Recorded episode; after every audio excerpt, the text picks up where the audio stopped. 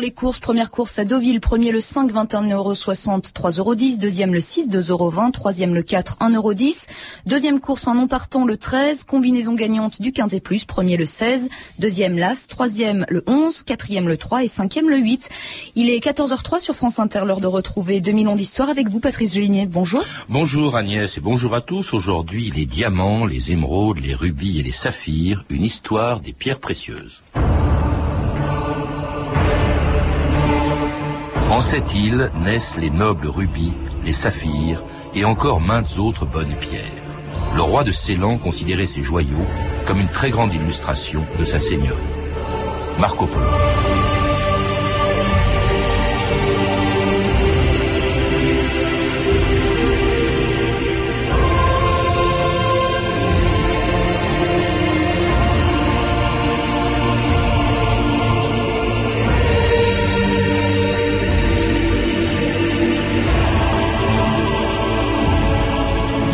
2000 ans d'histoire.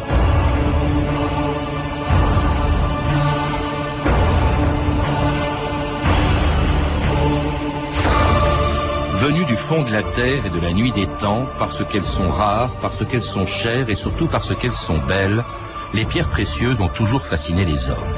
Les plus grands souverains du monde jusqu'aux plus pauvres de leurs sujets, tous ont un jour rêvé de porter sur leurs doigts, leurs poignets, leurs cou ou leurs couronnes une émeraude de Colombie, un saphir du Cachemire, un rubis sang de pigeon de Birmanie, ou encore les plus vieilles et les plus chères des pierres précieuses, les diamants dont on dit qu'ils sont éternels comme l'amour, sauf bien entendu pour une célèbre croqueuse de Marie et de diamants, et qui ne gardaient pas plus longtemps les uns que les autres, France Inter, Patrice Bertin, le 1er mars 1978. Pour finir, la triste histoire d'un diamant solitaire dont personne ne veut, c'est le diamant de Listeller, une énorme pierre de 70 carats que Richard Burton avait acheté chez Cartier en 1969 pour la bagatelle de 5 millions.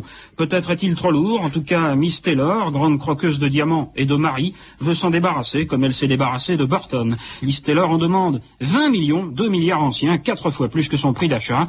Ce diamant, il y a quelqu'un qui le connaît très bien, c'est monsieur Alexandre, le coiffeur de Liz Taylor. Elizabeth Taylor est amoureuse des pierres précieuses. Et je crois que ce diamant, ce qu'il faut y voir surtout, c'est un symbole d'amour, parce qu'il a été acheté à l'époque où le mariage était heureux, et c'est un présent que Richard Burton avait fait à sa femme. A kiss on the hand may be quite continental, but diamonds are a girl's best friend. A kiss may be grand, but it won't pay the rental on your humble flat or help you at the automat. Men grow cold as girls grow old, and we all lose our charms in the end. But square cut or pear shape, these rocks don't lose their shape. Diamonds are a girl's best friend. Patrick Voileau, bonjour. Bonjour. Alors les diamants ne sont pas seulement les meilleurs amis des femmes, comme le chante Marilyn Monroe, vous aussi vous aimez les diamants et les pierres précieuses, on les trouve dans tous vos livres, dont le dernier, Pierres précieuses et terres d'aventure, un livre qui a été publié chez Hermès. Qu'est-ce qui fait, Patrick Voileau, à vos yeux, euh, qu'une pierre est précieuse? Est-ce que c'est seulement son prix, sa valeur marchande? Non, certainement pas. Euh, Aujourd'hui, euh, la législation a d'abord déterminé les pierres précieuses, les quatre grandes pierres précieuses, c'est-à-dire saphir, diamant, rubis, émeraude. Mais aujourd'hui, depuis deux ans, toutes les pierres sont précieuses. On dit qu'il y a des pierres gemmes, c'est-à-dire sont des pierres transparentes, très belles. Et ce qui permet de déterminer qu'une pierre est précieuse, si vous voulez, c'est à la fois sa rareté, c'est-à-dire la difficulté qu'on va avoir pour la trouver euh, sur cette terre. Et puis c'est aussi euh, des critères de dureté, si vous voulez. On va pouvoir la porter en bijou, elle ne va pas s'user. Et des, des, critères de couleur, de, enfin, euh, un certain nombre de critères qui vont faire que c'est un objet exceptionnel. Il y, a, il y, a aussi, évidemment, en plus on est dans une émission d'histoire, il y a leur histoire, hein, qui est aussi vieille que la Terre. Vous le rappelez, vous dites par exemple que le, le plus gros diamant de, de l'histoire, le Cullinan, qui se trouve euh, sur la couronne d'Angleterre, parce qu'il a été coupé en morceaux. Enfin, c'est un gros morceau qu'on trouve sur la couronne d'Angleterre. Ben, il s'est formé, dites-vous, il y a plus de 1 milliard 700 millions euh, d'années, au fond, bien, euh, bien avant l'apparition de l'homme. Comment se forme d'ailleurs, s'est formé dans ce très lointain passé, une pierre précieuse? Alors là, euh, vous parlez du diamant. Effectivement, le diamant, c'est certainement la plus ancienne des pierres précieuses qui s'est formée. Hein. C'est de l'ordre du milliard d'années. Elle se forme, euh, tout, commence au centre de la Terre, euh, avec des matières en fusion. Le diamant, c'est du carbone pur. Alors imaginez des atomes de carbone qui se promènent, des, petites molécules qui se promènent et qui vont s'attirer les unes aux autres, et puis ça va remonter progressivement, si vous voulez, et très très lentement, ça va remonter dans ce qu'on appelle des pipes, c'est-à-dire des laves volcaniques qui vont se solidifier, qui vont remonter très lentement vers la surface de la Terre. Voilà, et ça met des millions d'années. Et alors, ce qu'il ce faut euh, pour former une pierre grosse, parce que souvent on trouve de tout petits diamants, pour ce gros diamant qui fait 3106 carats, c'est-à-dire 3106 carats, c'est de la grosseur d'une grosse pomme de terre, si vous voulez. le carat, à propos, euh, parenthèse. 0,2 grammes. Pourquoi est-ce qu'on dit pas 0,2 grammes plutôt qu'un carat? Parce que c'est une vieille histoire très ancienne. À l'origine, on pesait les pierres avec les graines de caroubier. Ah d'accord. Et les graines de caroubier avaient un poids à peu près constant, qui était pas très loin de 0,2 grammes. C'est alors pour ça qu'aujourd'hui, quand on retrouve des textes anciens, le nombre de carats des pierres de l'époque ne correspond pas exactement à celui qu'on a actuellement. Alors il y a, aussi euh, les symboles hein, qu'on leur prête, bien entendu. Euh, euh, par exemple, l'émeraude, parce qu'elle est verte, évidemment symbolise l'espérance. Le rubis rouge. Dites-vous aussi, il, il apportait, au fond, il protégeait. Il avait une vertu de protection, si bien d'ailleurs que Charles le Téméraire portait un chapelet, je crois, de rubis sur son chapeau, et que le jour où il l'a perdu dans une bataille, en 1476, il est mort un an après dans une autre bataille, ce qui prouve que euh, c'était important à ses yeux. D'ailleurs, ce qui prouve aussi une chose, euh, Patrick Voilot, c'est que les femmes ne sont pas seules à s'intéresser et à porter des pierres précieuses. Non, les, les, pierres précieuses, c'était avant tout porté par des hommes. Les grosses pierres étaient portées par des hommes parce que c'était des, des, objets de pouvoir. Vous me parliez du rubis, là. Le rubis, vous voyez très peu de couronnes euh, du Moyen Âge, par exemple, sans un rubis central. Je pense par exemple au plus beau rubis qui existe, qui fait euh, à peu près 300 carats, qui est sur la couronne de Saint Venceslas à Prague, qui représente le sang du Christ si vous voulez, et qui, qui, est très rouge. Et derrière, d'ailleurs, il y a une épine de la couronne du Christ. Et ça, ça représentait le pouvoir. C'est-à-dire avoir des pierres rares, parce qu'elles étaient encore plus rares avant qu'aujourd'hui. C'était très difficile d'aller chercher. Il fallait faire des routes dangereuses, les ramener. On ne savait pas d'où elles venaient ça représentait le pouvoir. Alors cela dit, la vertu la plus connue des pierres précieuses, c'est aussi bien sûr leur valeur qui avait permis naguère à Mazarin de survivre pendant la fronde grâce à sa célèbre collection de pierres précieuses. J'ai connu le temps où ces étoiles se mettait en poche quand on devait prendre la poudre d'escampette. Ceux-là seront à la couronne. On les appellera les Mazarins. Et le grand Sancy, monseigneur ah. Pour la reine. On dit que Charles le Téméraire a possédé ce diamant. Et le miroir du Portugal, monseigneur, pour qui? Pour la reine. Inscrivez-le. Yeah.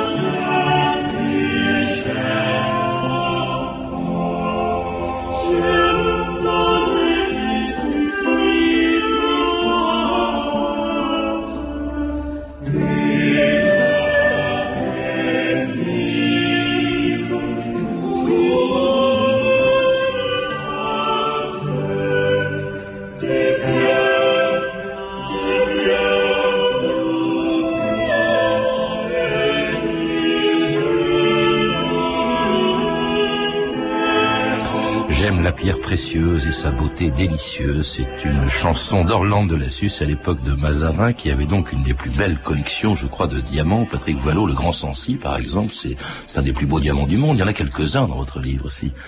Oui, il y a quelques diamants. On parlait tout à l'heure du Cullinan, qui est, qui est, le plus gros diamant du monde. Il y a le, le Kohinoor aussi, qui est sur la couronne d'Angleterre, qui a toute une histoire absolument euh, incroyable.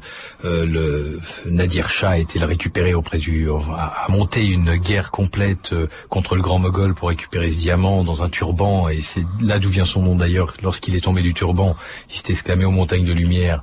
Qui, qui veut dire Kohinoor.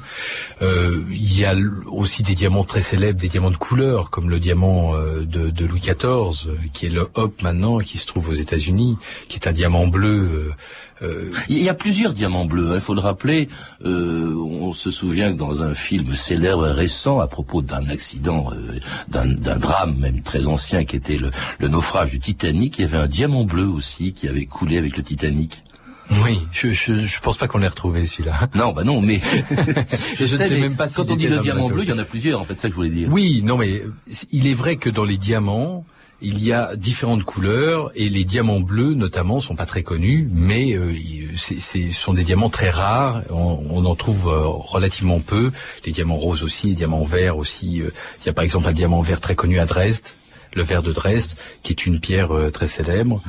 il y a des diamants roses comme le Condé, qui se trouve euh, qui se trouve à Chantilly, euh, qui est une pierre aussi en forme de poire qui, qui est célèbre. Il y a énormément de, de diamants, euh, de gros diamants célèbres. On en trouvait beaucoup. En, beaucoup de ces diamants venaient d'Inde à l'époque de Golconde. Oui, c'était Golconde, c'était un royaume mythique, c'est extraordinaire. Enfin, il y a, y a, plus tellement. D'ailleurs, c'est surtout maintenant en Afrique du Sud que l'on que l'on trouve, que l'on exploite les diamants. On n'en trouve pratiquement plus, enfin très peu en Inde. On en trouve en Afrique du Sud, mais maintenant il y a beaucoup de pays producteurs comme le Canada, comme la Russie euh, on trouve beaucoup de diamants de couleur aussi à, en Australie. Beaucoup de diamants roses viennent d'Australie.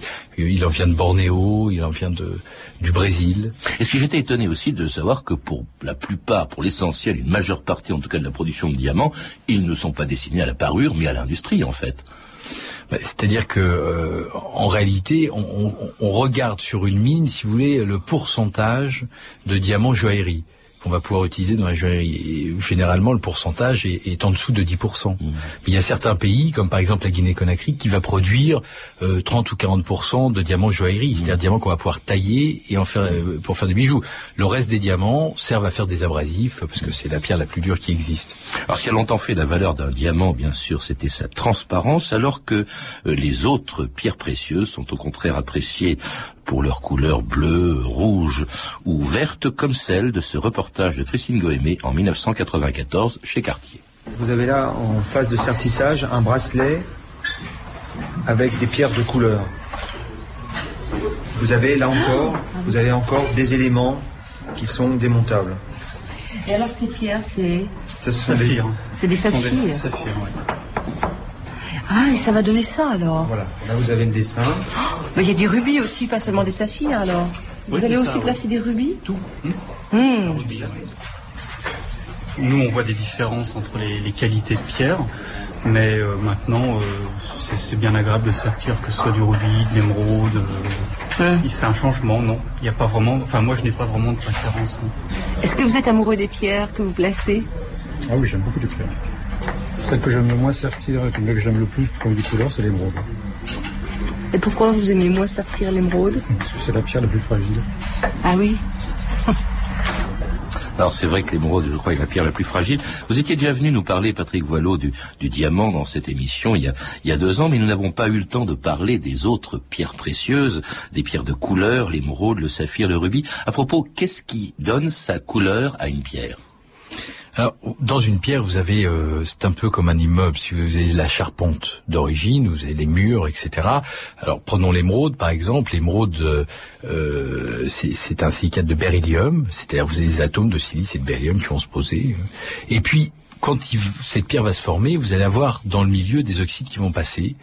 Et là, notamment, c'est du chrome qui va colorer en vert la pierre. Mais, mais si ça avait été de l'aluminium, ça aurait été une marine. Si ça avait été euh, du fer, ça aurait été un saphir, c'est ça C'est le fer, le saphir Non, le saphir c'est l'aluminium, mais, c'est un silicate euh, d'aluminium en réalité. Mmh. Et, et euh, bon, le non, c'est un oxyde d'aluminium, excusez-moi, le saphir. Le saphir et le rubis sont la même chose. Il y en a un qui est coloré par le titane et l'autre qui est coloré par le chrome. Alors prenons, prenons ces, ces, ces importants, ces pierres précieuses euh, les plus connues de couleur, rubis, euh, saphir, émeraude. L'émeraude d'abord, euh, elle est verte, donc c'est la couleur de, de l'espoir. elle a des vertus assez assez curieuses. J'ai lu aussi dans un de vos livres que, par exemple, elle, avait la vertu, disait-on, de calmer les gens. Et Néron, si bien que Néron, quand il regardait un combat de gladiateur, le regarder à travers une émeraude, euh, comme ça, ça, ça, ça, ça calmait l'excitation qu'il éprouvait à revoir ses combats. Oui, oui, absolument. Bon, c'était contesté parce qu'on pensait après, on a pensé que c'était un béryl plutôt vert ou, ou bleu, mais, mais c'est vrai qu'elles ont des pouvoirs. On, on leur a toujours attaché euh, euh, l'émeraude, par exemple, c'est la pierre des navigateurs. Pourquoi On dit que bah, elle protège les navigateurs contre les tempêtes, euh, les naufrages, etc. Bon, elles ont toutes des vertus particulières en fonction de chaque pierre. Et, et l'émeraude, justement, restons dans l'émeraude. L'émeraude, d'abord, c'est une pierre qui est exploitée depuis des temps immémoriaux. Les Égyptiens, les pharaons, Cléopâtre avaient ces mines d'émeraude déjà. Oui, absolument, oui. Euh, Cléopâtre avait ses mines d'émeraude. On, on exploitait l'émeraude aussi euh, en, en Autriche. Il y a certaines pierres sur des couronnes françaises euh, viennent d'Autriche. Et puis ensuite, à la période des conquistadors, on a commencé à ramener des émeraudes euh, d'Amérique du Sud. Et là aussi, les émeraudes étaient exploitées depuis euh, très longtemps par Bien les avant eux, hein, oui. Voilà, après combien Mais qui les utilisaient pas en objet de parure ou très très peu, qui les utilisaient en offrande aux dieux. Euh, il y, a, y a de très belles légendes comme la légende de la lagune de Guatavita, qui est à côté de Bogota, où euh, le cacique, lorsqu'il était intronisé, jetait dans, dans la lagune des, des, des seaux d'émeraude, des paniers d'émeraude. On les a retrouvés? Alors euh, oui, justement, les conquistadors en arrivant, essayaient de vider la lagune, on en retrouvait une partie, mais pas tout. Ouais. En, en revanche, vous, vous, évoquez la découverte d'un trésor fabuleux d'émeraudes, hein, des, des, des, des centaines de carats d'émeraudes qui ont été découverts dans un galion au large de la Floride, euh, dont une émeraude qui est peut-être la plus fabuleuse de toutes, qui avait été faite pour Cortés, enfin que Cortés, qui avait été donnée à Cortés, c'est ça? Mm, oui, qui s'appelait la reine Isabelle, oui. Effectivement, c'était le trésor de Cortés qui revenait, le bateau a brûlé, a sombré, et des, des chercheurs de trésors ont mis à jour euh, des, entiers de pierres, de bijoux. euh. C'est la Colombie, hein, quand même, si je puis dire, le berceau de l'émeraude. Euh, Dans, dans un film aussi, dans un DVD, euh, où vous, où- où- qui, qui relate vos voyages dans le monde à travers les, à la recherche des pierres précieuses, euh, on vous voit notamment dans ces mines qui étaient très célèbres en Colombie, d'où viennent la majeure partie, d'où vient la majeure partie de la production d'émeraude. Oui, les, les, les plus belles émeraudes sont venues de, depuis de tout temps de Colombie, du ce qu'on appelle le triangle vert qui se trouve au nord de Bogota. On en trouve des très belles aussi dans le Penchir, c'était les émeraudes de Massoud que le commandant Massoud avait Ah oui utilisé pour pour payer ses armes pour repousser les Russes. Euh, on en trouve aussi en Afrique, on en trouve à Madagascar. La plus grosse connue a été trouvée à Madagascar, pesait 74 kilos. Et bon, euh, on en trouve dans certains endroits le monde, mais les plus belles, sans conteste, viennent de Colombie. Et, les plus beaux rubis, alors vous le dites, viennent en revanche ce qu'on appelle les sangs de pigeons, hein, parce qu'ils ont, ils ont une couleur caractéristique. Ça vient euh, de, de Birmanie, des mines de Mogok, hein, qui étaient qui étaient célèbres aussi.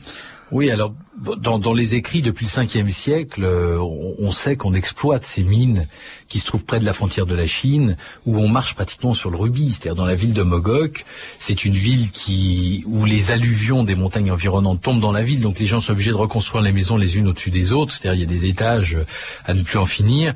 Et dans les rues, comme ce sont des alluvions qui arrivent, ce sont des rues en terre battue, on trouve de temps en temps des rubis Ah par terre, tellement le- l'endroit. On a est qu'à se riche. baisser, quoi. Voilà. Alors j'étais très surpris en vous lisant, Patrick Volo, par, par- par une chose. Moi, à mes yeux, le plus cher, la plus chère des pierres précieuses, c'était le diamant. Pas du tout, dites-vous. Ça peut être, c'est souvent le rubis. À Oui. poids égal, bien entendu. Oui, parce que si vous voulez, bon, le- l'exemple est simple. On parlait tout à l'heure du plus gros diamant connu, euh, pur, euh, blanc, etc., qui faisait 3106 carats, c'est-à-dire gros comme une pomme de terre. Et je vous ai cité après un des plus gros rubis connus qui faisait 300 carats, c'est-à-dire euh, dix fois moins. Donc euh, le, le rubis, on, on- il est très difficile de trouver des rubis très gros. De, de très belles couleurs. On peut en trouver des euh, ce qu'on appelle pierreux, c'est-à-dire pas transparents, avec une belle couleur. Mais les, les très beaux rubis, couleur sang de pigeon, transparents, qui font des pierres exceptionnelles, sont très rares à trouver. On les trouve qu'à Mogok. Et il y en a très peu qui sortent. Donc euh, ils prennent des prix euh, tout à fait incroyables. Le rubis est l'une des pierres les plus chères du monde. La, la, la plus chère est sûrement le diamant rouge. On en connaît euh, une douzaine. Ah oui Ouais, 12, 12 euh. En tout cas, le rubis, c'est la pierre de, de l'islam aussi, hein, qui, qui le vénère. C'est la pierre des, des couronnes royales, plus importante, je crois, pour les rois. Vous le disiez tout à l'heure que, que que le diamant. Euh, pierre des rois, alors que le saphir, en revanche, euh, bleu, pas toujours, hein, on le verra, mais le- c'est plutôt euh, la, la couleur des ecclésiastiques. Je crois que la, la bague des, des évêques est, est faite avec un saphir, c'est ça? Oui, alors il y a un pape qui écrit dans, dans une bulle à, une certaine époque qu'il était indispensable que les évêques possèdent à la main droite une bague avec un saphir dessus parce que ça représentait la, la couleur céleste et euh, ça représentait euh, Dieu et c'était la, la main avec laquelle il bénissait. On dit que c'est aussi parce que ça avait la vertu de freiner euh, le, le désir amoureux. hein. On dit souvent que l'émeraude c'est un aphrodisiaque, le saphir au fond c'est le contraire. Peut-être, oui, on le dit. Hein Alors, euh, d'ailleurs, c'est pas toujours bleu, hein, le saphir. Non, c'est il ça qui est- assez étonnant. Le, le, le rubis, il y a des nuances différentes, mais il est rouge, l'émeraude, elle est verte, mais le, le, le saphir, bleu, hein, on dit toujours bleu, il peut être de couleurs très très différentes. Ah oui, on peut trouver des saphirs roses, des saphirs jaunes, des saphirs verts, même des saphirs translucides euh, qui ressemblent à, qui ont un éclat euh, pratiquement comme le diamant. Et il y a des saphirs très rares euh, qui sont légèrement rose orangé, qu'on appelle paparacha, ça veut dire fleur de lotus en singalais, et, et c'est un, c'est une couleur fleur de lotus qui est très rare. Hmm. Alors ça, les, les saphirs, là aussi, il faut aller les chercher parfois très loin. Quand Marco Polo avait découvert en Asie les, les, richesses de l'Asie, les, les saphirs venaient, je crois, à l'époque de, de Ceylan. Alors aujourd'hui, enfin aujourd'hui, plus maintenant, mais pendant longtemps, à partir de la fin du 19e siècle, on les trouvait dans des endroits, mais alors dans les mines les plus inaccessibles du monde, c'est-à-dire au Cachemire, euh, Patrick Boileau. Oui, absolument. Bah, quand vous parliez de Marco Polo, ils s'en servaient de carte de visite, même. Il prenait des saphirs et quand il allait voir le Grand Khan, euh, Ah oui il- oui, il servait de carte de visite en saphir. Et, et, euh, effectivement, on a trouvé à la fin du 19e siècle ces mines. euh, d'une manière tout à fait fortuite, sont, sont des, marchands en passant qui ont trouvé des pierres par terre, et, on a trouvé ces mines où, on a trouvé les plus beaux saphirs du monde. On, euh, ils sont des saphirs bleus légèrement veloutés. Euh, pendant très longtemps, on, a pensé que ces mines étaient épuisées. J'ai monté une expédition il y a, il y a trois ans euh, parce que je pensais qu'elle ne l'était pas. Effectivement, j'ai raison. On a tourné un film et on a, j'ai écrit un livre à ce sujet. Euh, les mines sont toujours exploitées. On sort toujours des saphirs du Cachemire. Et pour les atteindre, on vous voit dans ce film, d'ailleurs, qui est un, un- qui est en DVD aussi, euh, vous, vous passez plusieurs cols, c'est à 4500 mètres d'altitude, c'est quand même hallucinant. Mais on n'allait pas les chercher à l'époque de Marco Polo, là c'était assez lent, et on, on les connaissait pas encore, ces mines du Non, Cachemire. non, on les connaissait pas à cette époque-là. Ça fait euh, un peu plus d'un siècle qu'on les exploite là-bas. Effectivement, il faut traverser le Grand Himalaya pour y aller. Il faut faire à peu près 120 km à pied, aller-retour, traverser cinq glaciers. C'est un endroit euh, en pleine zone de guérilla actuellement euh, qui, qui est difficilement accessible. Alors ces pierres précieuses, qu'il s'agisse des saphirs, des émeraudes, des rubis ou des diamants, quand elles sortent de terre, ne ressemblent pas à celles que l'on voit dans les vitrines des bijouteries de la place Vendôme.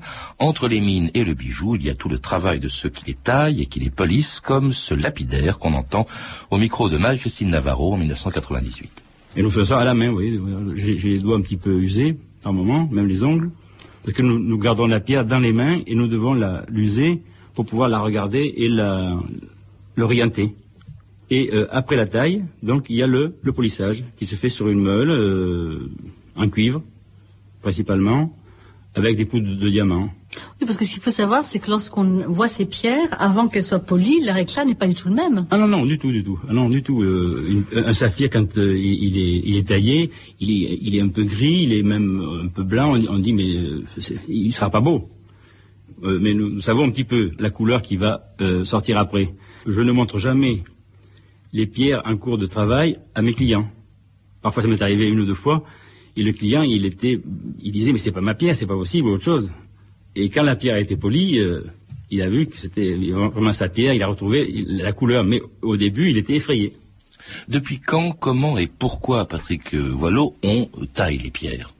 Parce qu'après tout, euh, ça peut paraître paradoxal, on trouve un énorme diamant, mais en le taillant, on en diminue euh, le poids, donc éventuellement le prix.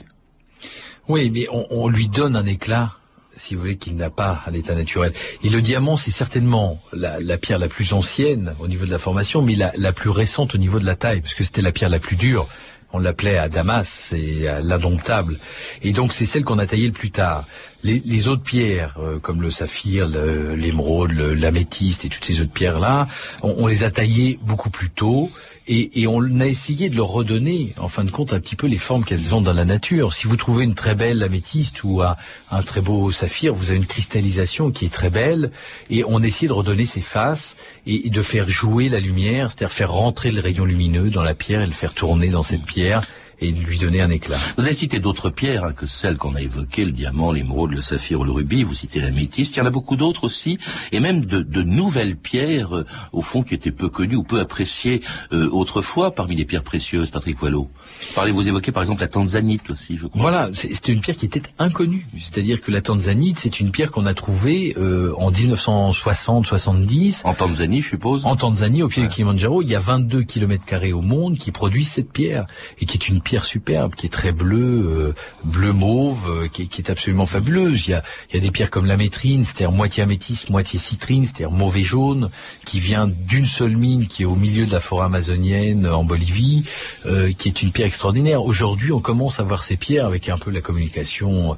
euh, on, on arrive à, à faire revenir ces pierres et les gens voient de nouvelles pierres. Et puis aussi, alors là il faut le dire, il y a aussi des pierres de synthèse et qu'on a du mal à distinguer des vraies. Est-ce que c'est pas dangereux au fond pour l'avenir des vraies pierres précieuses, Patrick Wallot Non, je ne pense pas, parce que vous savez, euh, les, les, les vraies pierres précieuses sont toujours les vraies pierres précieuses. Les pierres de synthèse, il y, aura toujours quelque chose qui sera différent des vraies. Et, et, euh, il existait des pierres d'imitation euh, déjà euh, euh, au premier siècle avant, avant Jésus-Christ. Un empereur romain avait dit, parce que le diamant commençait à arriver à ce moment-là, et un empereur romain a- a- avait fait brûler tous les livres où on, on avait donné les, les trucs pour faire des imitations euh, du diamant en disant euh, quelque chose qui est rare doit le rester. Et il a fait brûler tous les livres. Donc ça prouve qu'à cette époque-là déjà, on essayait d'imiter ces choses-là, mais impossible. Alors pour les vraies pierres précieuses, je recommande la lecture de votre livre, Patrick Wallot, donc de vos livres. Hein. Pierres précieuses, le dernier, c'est Pierres précieuses et Terre d'aventure, un beau cadeau de Noël d'ailleurs, un magnifiquement illustré qui vient de paraître aux éditions Hermé. Vous êtes également l'auteur de Diamants et pierres précieuses aux éditions Gallimard Découverte, ainsi que du livre À la poursuite des pierres précieuses, publié chez Privat en 2002, un livre qui porte le même titre que la série documentaire que vous avez réalisé sur le sujet, que vous pouvez retrouver dans un coffret de deux DVD édité par M6 Vidéo.